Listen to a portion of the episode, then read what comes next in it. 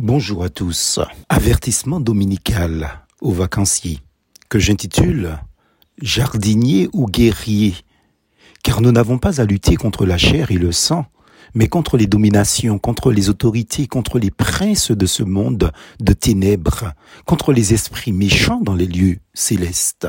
Éphésiens chapitre 6 verset 12.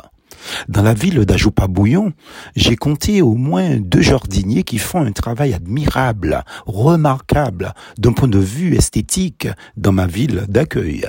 Sans eux, jamais la Joupa-Bouillon n'aurait été honorée du label de ville fleurie. Ces deux fameux panneaux qui l'attestent sont plantés à l'entrée et à la sortie de notre ville. Un grand merci à eux. Dommage qu'on ne les considère pas à leur juste valeur. Bref, dans cette même ville est implantée l'église baptiste de la Joupa-Bouillon. Et là aussi, sans conteste, nous avons notre sein une sœur douée dans le domaine de la décoration des salles et espaces, la composition florale et l'agencement des lieux. D'ailleurs, vous pouvez voir ces compositions sur notre site Facebook. Merci à Dieu pour elle et pour tous ceux et celles qui l'entourent dans ce rôle esthétique de notre lieu de culte. Toutefois, quand on médite le texte ci-dessus, Éphésiens 6, verset 12, on comprend que l'essentiel pour Dieu est ailleurs. Car si la notion de l'esthétisme est essentielle aux yeux, donc à l'apparence, la beauté ne sert absolument à rien dans un contexte guerrier. Pour exemple, nous avons vu comment la Russie en peu de temps, a détruit tout un pays avec ses structures de beauté culturelle, ses magnifiques musées, ses ponts sophistiqués, enfin tout ce qui faisait la beauté de l'Ukraine s'est envolé en un rien de temps et n'ont servi à rien contre les attaques russes.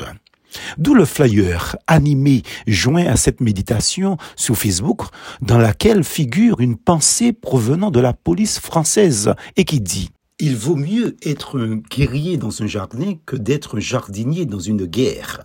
Oui, l'essentiel est donc ailleurs. Et les chrétiens, aujourd'hui, se sont certainement trompés de genre, entre guillemets, guerrier ou jardinier. À vous de savoir on a soigné le faste, c'est-à-dire on a mis l'accent sur le matu vu, cet étalage de magnificence, ce déploiement de tous les signes extérieurs de beauté, du luxe, belle louange, bel sermon, beau bâtiment, sono à la pointe du progrès, et j'en passe. Mais en réalité, quand on compte les soldats de Dieu, ils ne sont pas légions. On a oublié qu'en période de guerre, le faste ne sert à rien, la modernité technologique non plus, la connaissance et les belles paroles ne servent absolument à rien. Allez poser la question aux Ukrainiens.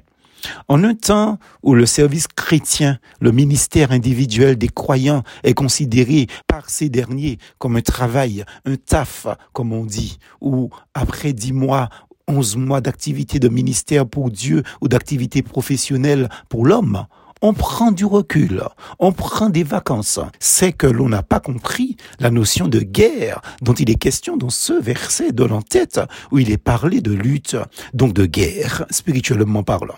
Tant que nous aurons que des jardiniers dans nos églises locales, des gens qui profèrent des aberrantes propos tels en juillet et en août, ne comptez pas sur moi ou sur nous, ou encore je suis en vacances, pire, je suis en visite, toute cette période-là, alors c'est mort. Soit nos églises locales sont remplies de jardiniers, ou au pire, de mercenaires qui ne se mettent pas en peine des brebis du Seigneur. Jean chapitre 10, versets 12 et 13.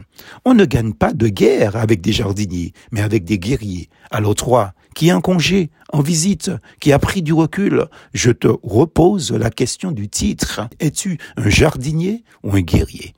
Que Dieu bénisse sa parole dans nos cœurs. Plus fort en Jésus.